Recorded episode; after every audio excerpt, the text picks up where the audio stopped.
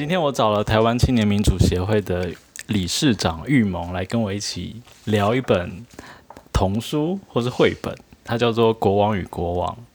那我们先请玉萌跟大家打个招呼。Hello，大家好，我是玉萌。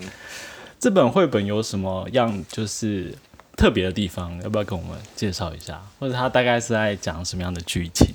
好啊，这一本绘本很特别的剧情就是，呃，它的刚开头其实跟一般的那种童话故事很像，是就是也蛮父权的。老实说，就是找王后，她因为要退位了，所以她想要让她的儿子来继承。那因为她的儿子没有老婆，对，所以呢，就让很多来自外地的公主，让她来选妃这样子。嗯，但是他对每个公主都看不上眼，哦，所以他最后爱上的是一个公主的哥哥，那他就跟这位公主的哥哥结婚，然后也组成一个幸福的家庭。嗯，到后面一个峰回路转，对，那呃这本书另外一个特别之处就是它在呃今年，其实我们的教育部国教署每年会选书给国小一年级跟国中一年级的同学，是。那今年他就作为国小一年级的呃指定的选书，那总共会有一百本。这一本书《国王与国王》是今年编号第六十本。嗯那教育部会随机让每一个国小的学生都获得一本这样的书籍，嗯所以大概有一百分之一的几率。如果呃你的小孩现在在就读国小一年级的话，他会收到这一本指定的推荐读物。嗯，所以就是教育部他们审核通过的优良指定读物，然后编号一到一百，对，所以每一个一年级的新生都会从中选到其中一本。对，哦，所以它的领域其实是很广的。对，其实非常广。那教育部的目的，其实他为什么不一个人给你一百本？他的目的就是让你可以交换阅读，是是，这其实也是他的目的之一。所以他非常鼓励大家，就是你获得什么书籍，不要把它视为是说哦，这就是我的书。嗯，所以其实彼此交换阅读，然后我一天阅读一本，我其实大概要花半年左右，大家交换，我才可以把这所有的书都看完。那我偷偷问一下，如果你不知道，等下可以剪掉。那其他一到一百，大概其他本你大概有知道哪些？还有哪些领域吗？其实有蛮多的，诶，是就是像自然科学的绘本啊，哦或者是呃他在讲一般的生活的绘本，或者是讲小动物的，其实都有。嗯对啊，所以有就是自然科学、动植物，或者是其他文化的。嗯，然后也包括这一本就是《国王与国王》这样子。那这本书为什么会今天拿来节目上面来讨论呢？是因为呃，现在此时此刻在这个台湾的社会里面有一些的争论对这本书。那会邀请到玉萌来，就是因为我在脸书上有看到他就是有分享整个事情的经过，然后加上他身为这个台湾青年民主协会的一个呃理事长，他也有他们也召开了许多的会议，然后希望能够大家重视这个议题。那我请玉萌简单讲一下，现在这件事情的始末大概是什么？它怎么样发生，变成一个新闻的事件的这样子？好啊，因为这个事情其实大概从八月底那时候准备要开学嘛，所以呃，开始教育部陆陆续续把选书送到小朋友手上。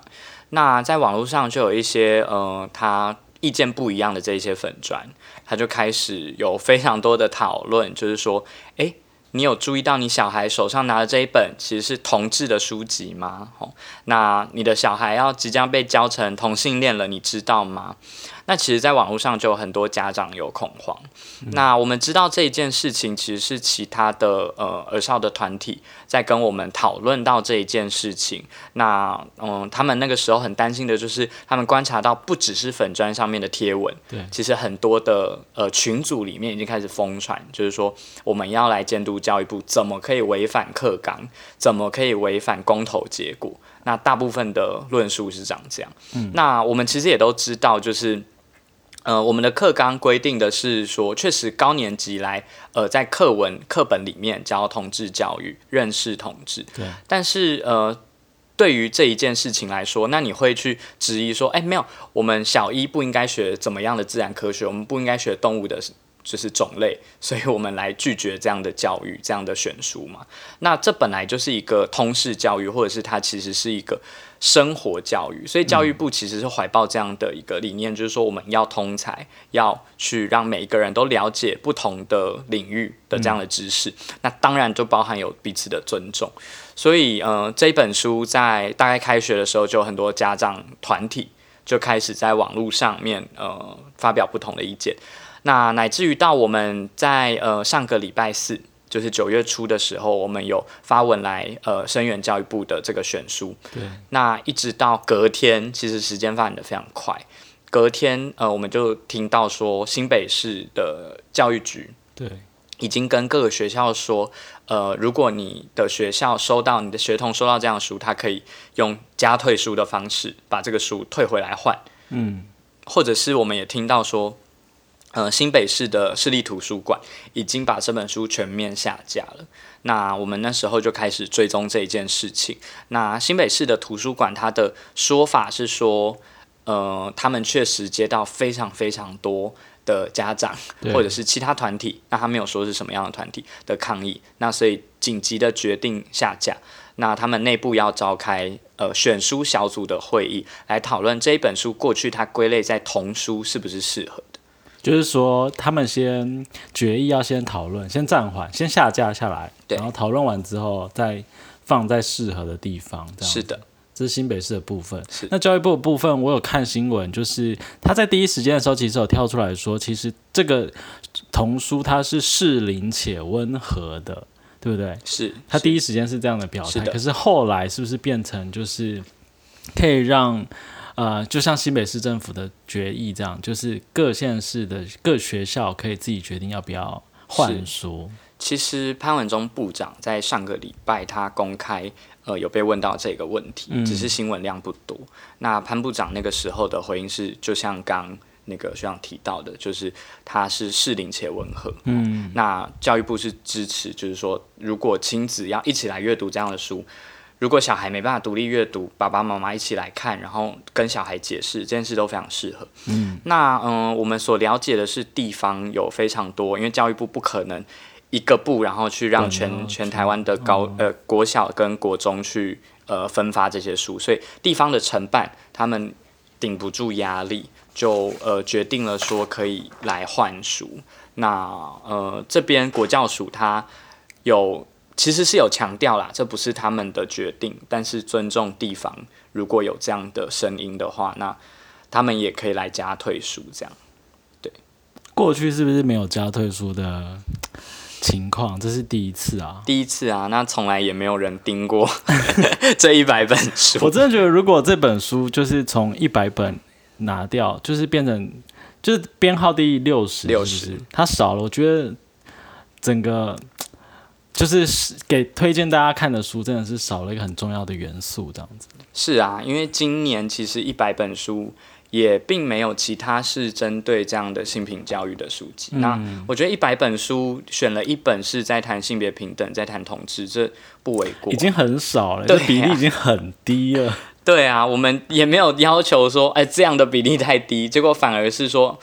对于这些保守团体，他的意思是说一本都不能有，那我们觉得这太夸张。我觉得，呃，支持性别平等教育的团体应该要反向操作，就是说不能一直让反所谓的反同团体牵着鼻子走，应该就是像你刚刚讲，你刚刚给我一个灵感，就是应该跳出来说，呃，才一百分之一，这比例实在太低了。比如说教育部没有符合什么什么比例原则之类的，应该要增加到百分之十之类的这样子。是啊，因为要不然就一直退，一直退，一直退，真的是非常的可怕。是啊，因为对于我们来说，可以加退书，这其实就是一个退让了嘛。对。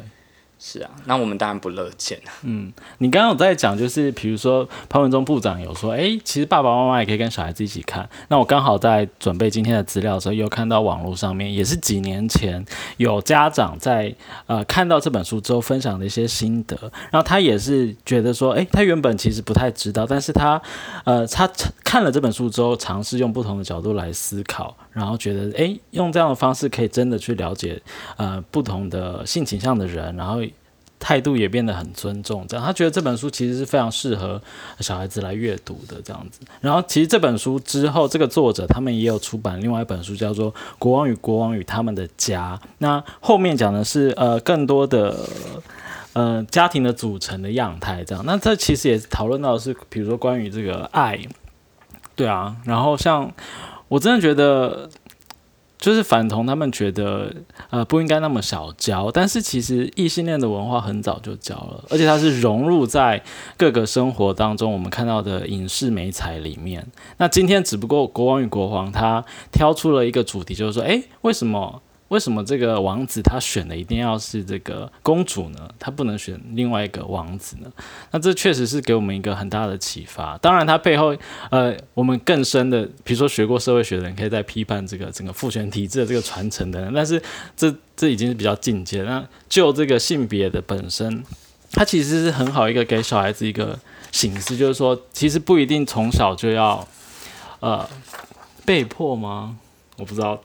可能反同团体听了会觉得很刺耳，就是比如说，为什么男性要配女性这样子？是啊，为什么？对对对，我觉得其实我提一个点，就是说更过分的其实是，如果大家去看那个妈妈盟，那当然是这一次一个反对的保守团体，他在风向新闻上面他去投书，他讲的是说这一本书为什么要分龄，也就是说它不是。适合小一的学生去读。他除了批评说他里面在教同志教育、同志家庭之外，他还说本来这个王后因为她没有老公，所以她是一个高风险家庭，她是单亲家庭，所以整本书都在倡议高风险家庭的好。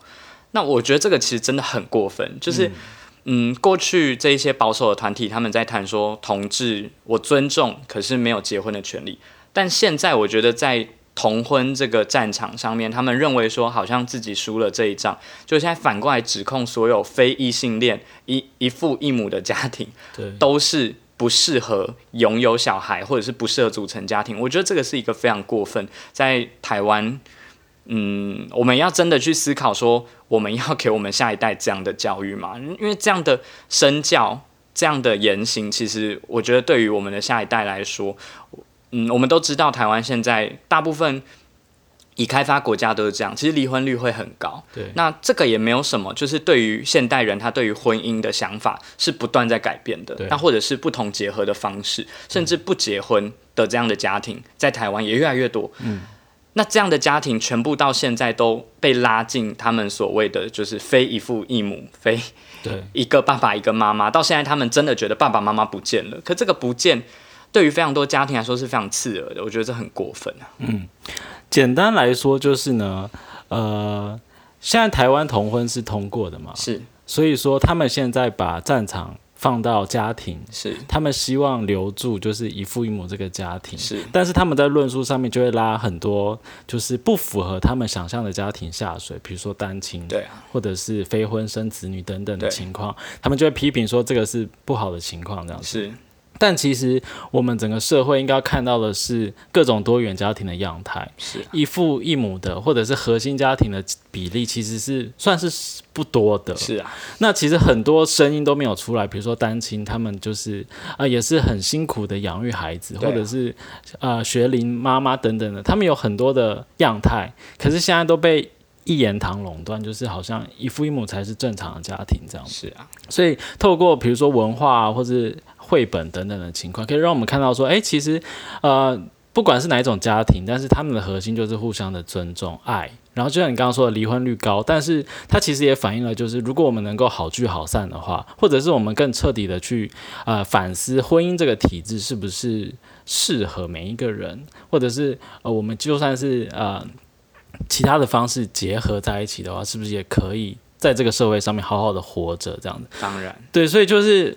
对啊，现在这个战场就是其实就是扣连到家庭了。那是其实不是只有台湾，我知道，比如说法国啊，或是其他的很多国家，随着这个历史的演进，时时都会有一些反倒退的力量，或者是前进力量，就是一直在彼此震荡这样子。对，所以我们现在也是在这个呃这个大洪流里面这样。那你觉得这件事情的进展，后续大概现在在？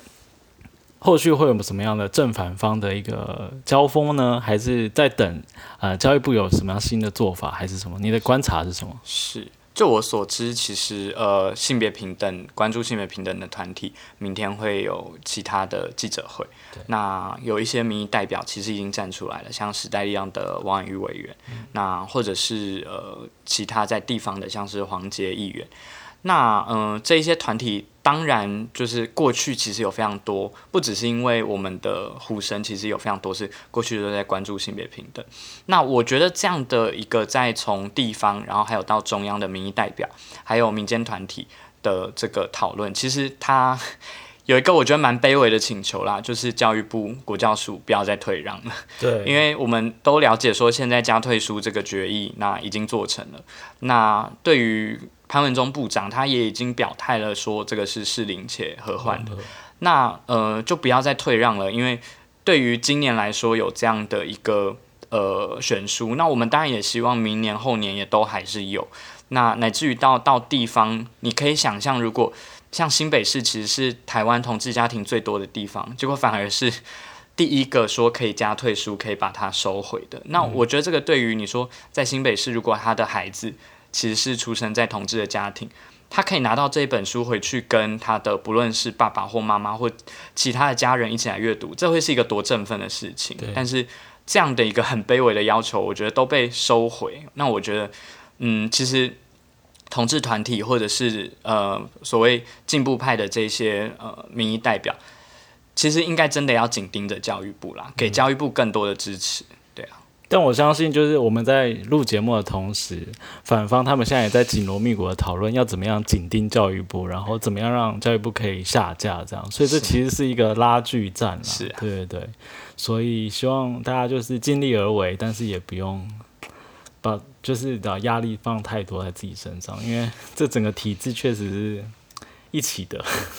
是，那他们其实非常有时间啦。就是我必须说，其实非常多的，而且分众合集，对不对？对啊，对他们来说，同时紧盯着地方，又紧盯着国教署。那对于非常多比较保守的民意代表，我相信一定都会有这样的游说。嗯，那。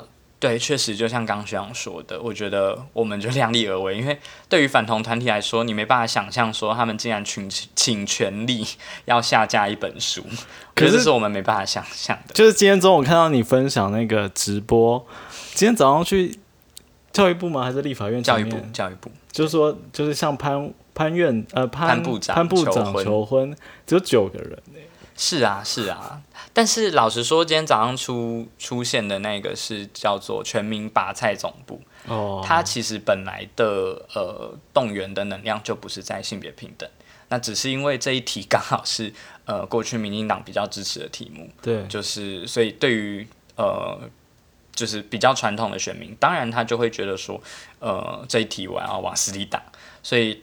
呃，我觉得那个动员的能量是不大一样，它并不是一个核心在呃性别上面保守的组织。哦。但是像明天我们了解说早上呃妈妈盟也要开记者会，那我觉得这个对于家长的团体是呃我们要再多花时间去沟通的，因为妈妈盟也不能代表所有的妈妈嘛。嗯。对啊，那一定会有一些甚至是同志的家庭，他的孩子也在就读小学的那嗯。对于这一些家长来说，如果可以给他们更多的力量，让他们愿意站出来，我觉得这个是嗯我们可以来做的。对，所以谈到最后，我们来谈一下，就是像你刚刚讲的，就是家长给小孩子的一些力量也很重要嘛。对，那你像你现在待的组织啊，台湾青年民主协会，对，你们主要是在。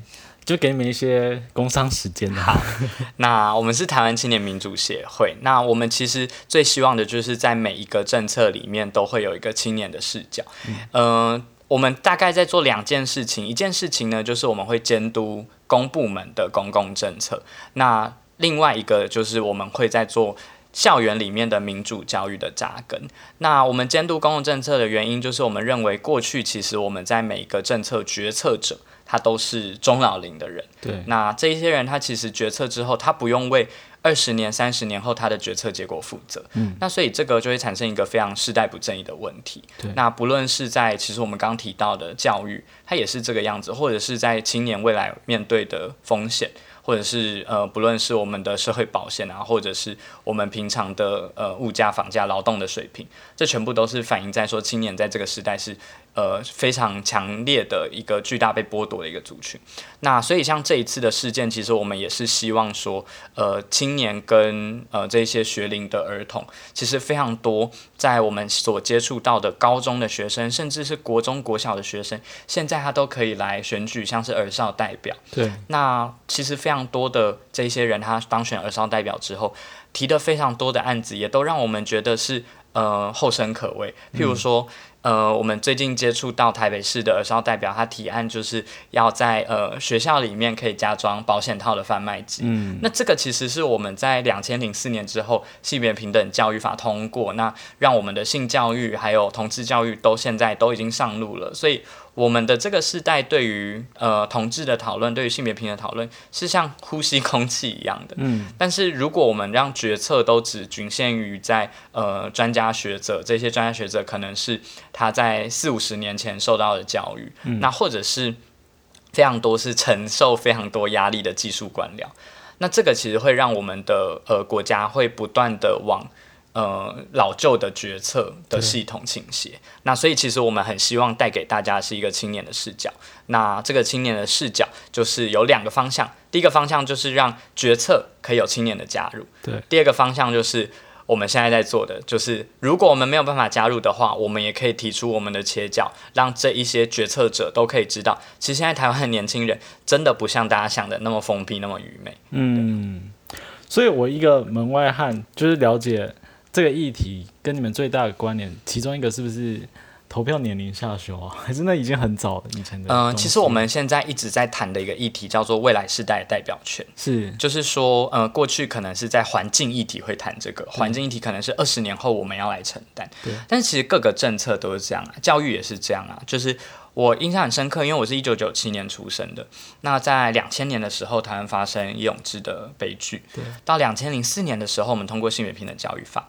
所以，呃，我们都知道同婚这一题，其实在呃支持跟反对者非常大的一个交锋，就是五五波的这个交锋，就是在三十五岁左右。嗯。那你可以想象说，我现在支持同婚，然后等到我再经过二十年之后，我会突然觉得，嗯，同性恋怪怪，投反对，不大可能嘛。嗯。那为什么会长这个样子？就是因为台湾其实还是有一群的人，那呃这一群中老龄的人，他其实就现在在呃我们整个公共议题的讨论，他可能并不是呃有这么一个进到政府的决策里面，但是我们的政府整体的决策系统也太老旧了，所以导致。呃，因为台湾在今年二零二零年很有可能人口会开始负成长，二零二五年很有可能会超高龄的社会。那年轻人在整个决策体系里面完全没有出生的机会，那这个其实是我们很担心的。所以在这一次的事件里面，其实我们不断去强调，就是我们现在的教育是适合的。我们现在的性别平等教育在谈同志教育、性教育、情感教育，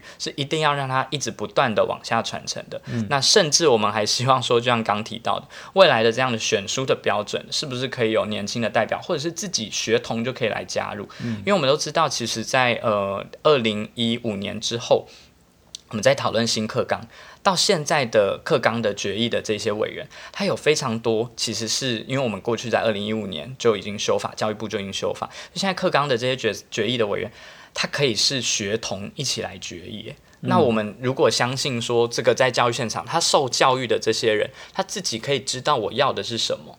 那我觉得这个是台湾真的慢慢往一个呃独立的一个个体，那他希望受到什么样的一个教育的体制，而不是过去一种很威权式的告诉你说，你就是不可以在婚前享有性，你就是应该要学这些东西。那我觉得这个才是台湾真的走向教育的民主化或者整个社会开放的一个很重要动力。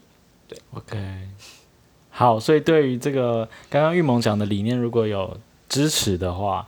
非常欢迎到这个台湾青年民主协会的网站逛一逛，然后也可以有力出力，然后有钱出钱，这样是非常需要大家的支持。但是我觉得你刚刚有一些言论可能被反同听到，应该你们协会可能都会被踏伐之类的。